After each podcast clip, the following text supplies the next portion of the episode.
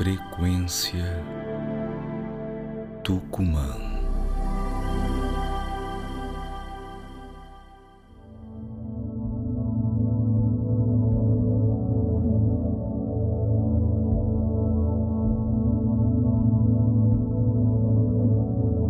Budismo e o Ego, Tenzin Palmo. Os nossos problemas fundamentais são a ignorância e o agarrar do ego. Agarramos-nos à nossa identidade, enquanto uma personalidade, memórias, opiniões, julgamentos, esperanças, medos, conversa fiada, tudo gira à volta deste eu, eu, eu, e acreditamos que esse eu é realmente uma entidade sólida e imutável que nos separa de todas as outras entidades lá fora. Isso cria a ideia de um eu permanente e imutável no centro do nosso ser, que temos que satisfazer e proteger. Isso é uma ilusão. Quem sou eu? Essa é a questão central do budismo. Está vendo?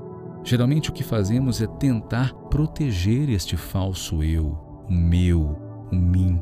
Pensamos que o ego é o nosso melhor amigo. Não é. Ele não tem interesse se estamos felizes ou infelizes. Na verdade, o ego fica muito feliz por estar infeliz. E temos de estar conscientes para não usar o caminho espiritual como outro canal para o ego, um maior, melhor, mais espiritual eu. Existem práticas que podemos usar contra essa adulação do ego. Por exemplo, na companhia de pessoas muito doentes que estão sofrendo, podemos nos visualizar tomando a sua dor e o seu sofrimento sob a forma de uma luz ou nuvem escura retirando a doença e o karma negativos e dirigindo-os para a pequena pérola negra do nosso egocentrismo. E ele começará a desaparecer. Porque realmente a última coisa que o ego quer são os problemas dos outros. Se nós próprios sentimos dor e sofrimento, também podemos usar.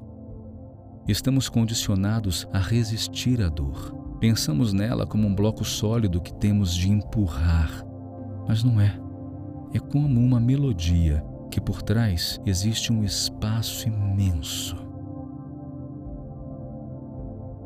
Não estamos presos à roda da vida. Nós é que a agarramos com força, com as duas mãos. Tem uma história que sempre se conta sobre uma forma particular de aprisionar macacos na Índia. Pega-se um coco com um pequeno buraco. Por esse buraco, com tamanho suficiente para passar apenas a mão do macaco, coloca-se um pequeno pedaço de doce de coco. O macaco aproxima-se, sente o cheiro do doce, coloca a mão no buraco e agarra o doce. Ele fecha a mão para agarrar o doce e dessa forma não consegue mais tirar a mão do coco. E então o caçador consegue capturar. Nada prende o macaco ali. Tudo o que ele precisava fazer era abrir a mão e estaria livre para fugir. Ele fica ali preso apenas por desejo e por apego que não permitem que ele siga. É dessa forma que a nossa mente funciona. O problema não é o doce de coco. O problema é que não conseguimos soltar. Entendem? O problema não é o que temos ou o que não temos, mas o quanto nos agarramos às coisas.